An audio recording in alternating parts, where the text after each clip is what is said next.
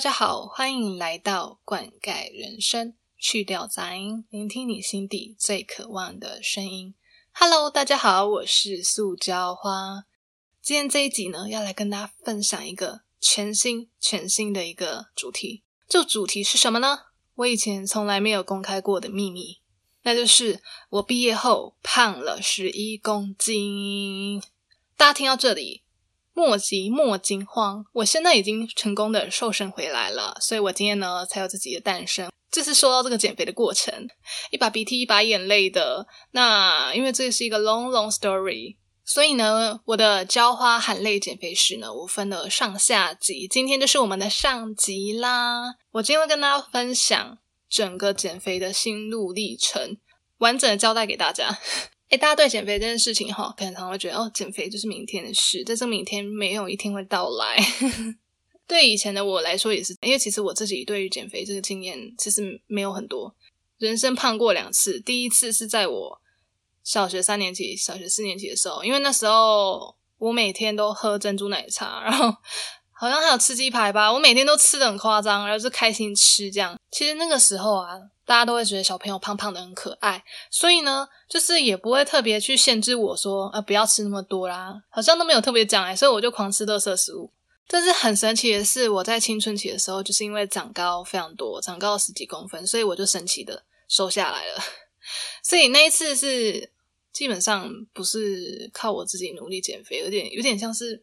那个命运的安排吧，不知道为什么就就瘦了，就这样。人生第二次胖的时候是在我大学毕业后嘛，那我这一次已经没有上天的眷顾了啊，我已经没办法再长高了，你知道吗？没有办法再暴风抽高了，所以我觉得第二次胖的时候，这次真的是格外辛苦，因为真的才会知道说减肥是一个长期抗战呐，就是它不是这种短期获利的一个呃历程，它是一个需要很长期、长期去奋斗的一件事情。首先，请大家跟我一起呢，啊，我们来到故事的起点，我们一起梦回大学时期。还记得你的大学时期是怎么样的吗？嗯，我的大学时期呢，嗯，其实呢，这个时期瘦是有天理的啊。怎么说呢？这个时候呢，身材是蛮纤细的。原因呢，不宜有他，就是只有一个，因为呢，我在当时没有交通工具，我没有机车，所以呢，我去任何地方都是要靠我的两条腿。不管是去买饭啊、实习啊、工作啊、上课啊、参加所有的活动，我都是靠走路。所以当时其实每天的运动量蛮大的，因为走路不是只有走，哎，我从宿舍到教室三分钟，哎，不是这样的啦，真的是蛮长一段距离，可能至少要花个十分钟以上，来回至少要半个小时，有时候肯定是更久。大家知道嘛？就是这样，每天都有活动量、运动量的情况下，基本上我大学正常吃，我的身材还是保持蛮纤细。那，也有可能是因为年轻有本钱，新陈代谢好这样子。呃，但是我大学的时候还是有胖的时候，这个时期呢，大概是会落在期末考的时候。呃，我相信大家应该可以猜到原因哦。所有的大学生们每次呢到期末考就是压力最大的时候啊，因为就是没抱佛脚的时候，在期末也该抱佛脚啦。要再不抱佛脚的话，就要被当了，所以这时候压力很大。那我当时呢，印象很深刻的一件事情就是。我每次呢期末念书的时候，然后我都会从我的书桌底下抽出一包卡拉木鸠，然后这包呢卡拉木鸠呢不是全脸那种正常 size 的哦，它是好事多那种超大 size 的饼干。印象很深刻的是，我一个礼拜内我自己一个人把那饼干全部吃完，就是一边念书一边吃一口饼干。我那个礼拜好像就是胖了二到三公斤。然后期末的时候，学长姐毕业嘛，我们通常都会跟学长姐一起合照。那我每次看那张合照的时候，我真的都是欲哭无泪，因为脸是肿的，然后手臂呢有白白肉，然后这个腿是胖的，就是 Oh my god，整个状态就是怎么跟开学差这么多？我怎么我就感觉自己在学长姐心目中的，you know，就是期末那张合照就变得 forever 了，非常难过。之后呢？放假了，然后寒暑假呢，我通常都会去参加营队。那上一季有提到说，参加营队非常劳累一件事情，关于是有多么的辛苦，欢迎大家去听上一季的内容，我就不多讲了。那通常参加营队，我就因为太过劳神劳力啊，就会瘦个差不多二到三公斤，回来家里之后要躺一个礼拜，哎，真的是非常夸张。所以我大学的体重有点像是有点忽胖忽瘦啦。那现在想想，就是真的觉得，就是只有六个字可以表达：年轻就是本钱。在大学时期的时候，你不管生活作息多乱啊，然后东西乱吃啊，然后或者是呃。感觉没什么在运动啊，就是好像好像不会让你真的是胖个十几公斤，就是顶多它可它都在一个可以控制的范围内啦，我是这样觉得。讲完了这个开心的时期，我们接下来就要到了我们本日重头戏——毕业后半年实习。这段期间呢，本人就是大胃王，大胃王，It's me，OK？因为我之前上一季也有提过，说我在毕业后实习那个阶段是特别迷茫的，因为我不确定。我是不是将来要从事老师这个职业？之后还要再准备一个证照考试？这个详细的内容呢，是在第一季的低潮期里面有完整叙述，欢迎大家呃可以有空去听听看。那我就不多说了。我当时爱好是什么？我爱好就是每天下班后去找。不同的餐厅、不同的店家，然后一一的呢去尝试各项美食，把自己当成美食布洛克在经营。我是有很多收获的，没错，我收获了很多店家，我也收获了很多体重。在这个阶段，我胖了十一公斤。实习学校附近其实蛮多好吃的店啊，而且那些店的分量啊都蛮大的。然后因为我不是那种小鸟胃的女生，OK，本人是大鸟胃，我是大胃王。其实那个时候。并没有很多的人发现我有变胖，原因是因为那时候刚好是接近冬天。那冬天的话，我可以穿长袖去遮肉，但是在穿裤子的时候啊，我就发现说，哎，奇怪，怎么感觉好像穿不太下，而且明明是半年前才刚买的裤子。大家都知道嘛，当人遇到就是自己变胖的这个事实，我们第一个本能的反应就是选择性失忆。所以呢，我当时就打算就是忽视它，打算装傻带过这样子。但是呢，正当我打算装傻带过的时候，我的家人他们竟然发现了，他们就问我说：“塑胶花，你是不是胖了？因为你感觉肿一圈了。”Oh my god！这句话真是戳中我的心。我以为没有人发现的，结果竟然被我家人发现了。当下就觉得，哇，好吧，我真的是得认清现实，你知道吗？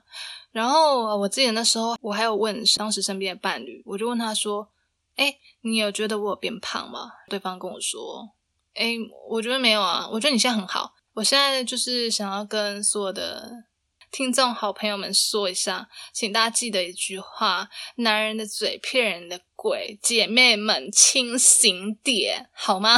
那接下来呢，我就要到下一个阶段了。下一个阶段呢，就是我要准备我证照考试嘛。这段期间就是圆滚滚时期。呃，简单来说哈，准备考试的时候呢。首先你要念书嘛，你就要久坐。再来呢，你有考试压力，你这样的不利的情况下要减肥真的是蛮难的啦。在这个阶段，我有做到一个还蛮不错一个点，是我有调整我作息，因为要准备考试嘛，早睡早起，那饮食时间固定，所以我觉得除了那些不利的因素以外，我其他可以做，我基本都有做。然后另外呢，就是我有去增加我的运动。时间，那我的运动呢频率呢？是我大概周一到周五我会慢跑三公里以上，或者是健走十公里以上。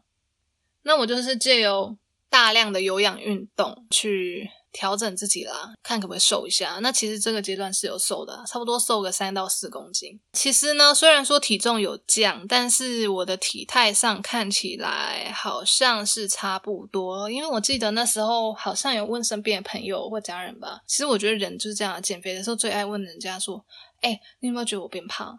哎，你觉得有吗？你说，你说，说实话哦，你你你不用骗我，真的，我需要你讲实话。”然后呢，我记得那时候我身边的朋友就跟我说。没有啊，你看起来是一样胖。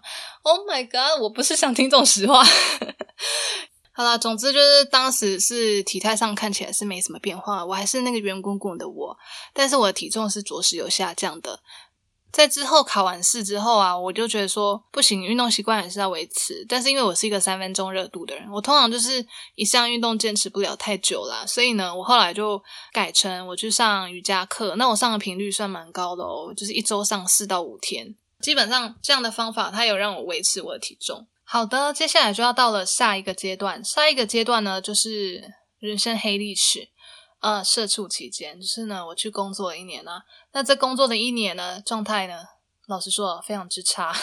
简单来说，这个阶段有点复胖。之前有讲过嘛，工作上我觉得压力是蛮大的，睡眠品质蛮差的。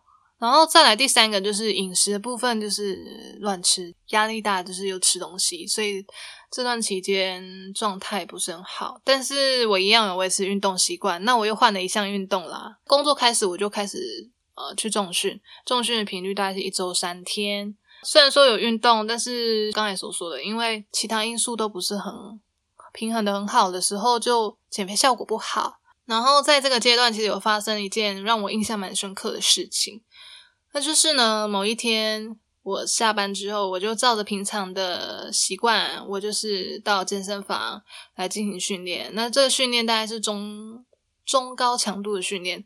那训练完之后非常饿嘛。大家知道，那很饿之后会吃会做什么吗？就会狂吃东西。我那个晚上我已经忘记我吃多少东西了，我就记得我吃了一个正餐之后，我又吃了两个泡芙。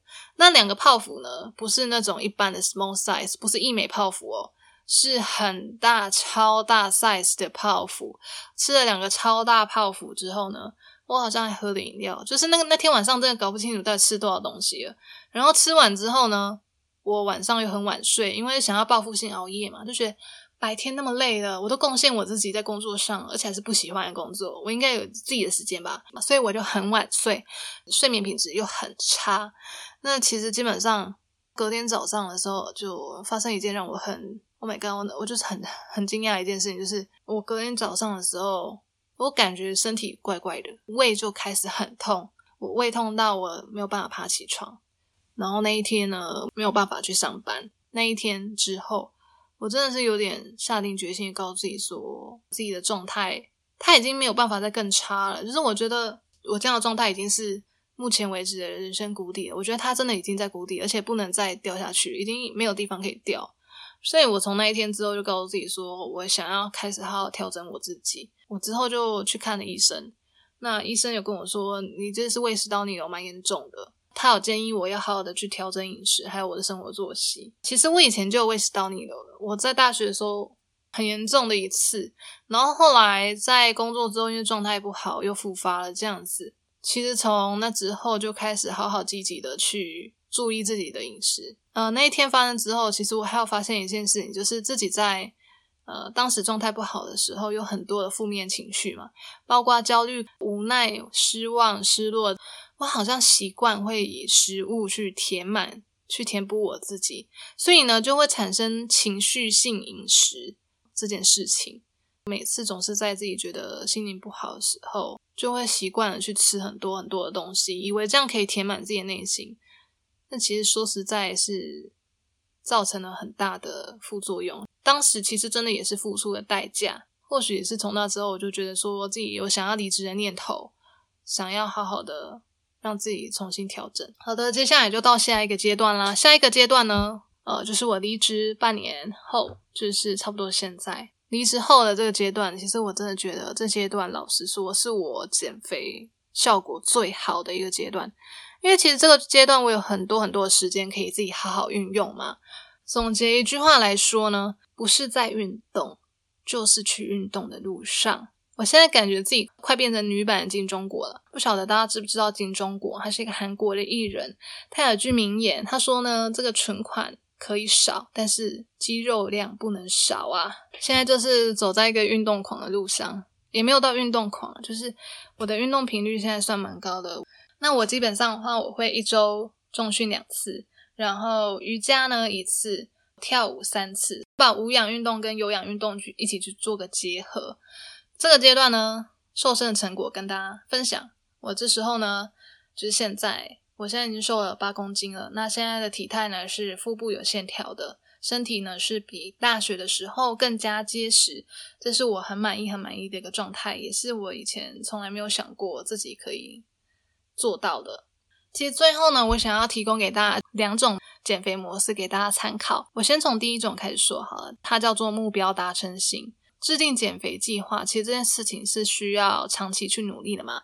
那如果你是一个很有逻辑，然后也还蛮自律，呃，喜欢制定计划的人呢，帮自己的减肥做一个长期的计划。假如说你设一个目标，你一年后你要瘦七公斤，那你现在就要开始去规划说你一个月要瘦几公斤，那你一周的菜单，接下来一个月的运动时间、时长这些，都需要去好好的去做规划。相信在你好好做规划，而且很自律的去呃执行之后，你会有一个好的收获。好的，这是第一种。那第二种的话呢，呃，船到桥头自然直。怎么说呢？第二种呢，我就会推荐给呃，你可能比较不擅长定计划，那你这个人的个性呢是比较佛性、比较随性的，你愿意让一些不确定性发生，这样子个性的人会比较适合第二种。那第二种的朋友们，我就会建议你可以去制定每日的计划。那这边采取的思维模式就是说，我把每一天呃能够做到的事情，我都做到最好。今天我要运动，我要饮食，还有我的生活作息。那我就是从我早上我几点起床，好，接下来呢，我的饮食早餐、午餐、晚餐我要怎么制定？我本人是采取第二种，原因是因为你要我定一个长期计划，我知道我达不成。就是我是那种呃，计划写好了，我就当做参考，因为我也不会真的做到。那如果是制定每日计划的话，我就是目标比较简单嘛，那我一定可以，就是每天我今天达成，那我就是觉得 OK，那我就尽全力了这样子。因为我刚才有说，第二种的不确定性比较高，因为你无法预测说你未来目标，比如说一年后你到底会瘦多少，没有人知道。说实在的，你可以把每日计划达成也是蛮厉害的了，真的。每一次都达成也是会慢慢累积的。我用第二种方法，最后的结果就是我最后的成果是比我一开始预想的目标还要好。因为我一开始预想目标是回到大学的状态就可以了。那我现在状态真的真的觉得是比大学状态还要好非常多的。呃，看起来还更有精神。两种模式呢，其实我觉得共同之处就是说，它都一定是一个很很长期、很长期需要坚持努力的一件事情。呃，没有说躺着就会瘦，我本人不吃这一套。我因为我觉得我不是被上天眷顾的 lucky girl 啦，我就是怎么样都会胖。所以呢，呃，对于我来说，我就觉得你不管用什么样的方式制定你的日计划也好，制定你的周计划、年计划也好，就是你一定要、一定要认真的去执行。相信呢，在不久后，可能半年后或一年后，你也会有你呃意想不到的收获哦。希望大家都可以得到自己呃所想要的目标跟成果，不要在意别人讲的话，那去建立你自己所想要的理想身材，我觉得是比较重要的。好啦，我们这集就先到这里了。那下一集呢，我会很具体的跟大家聊一下我所使用的减肥的方法，还有心态是什么。那下一集会有更多内容，欢迎大家到 Apple Podcast 底下留言，或者是帮我留五颗星，到浇花老师悄悄话信箱。跟我分享你的故事，下次见，拜拜。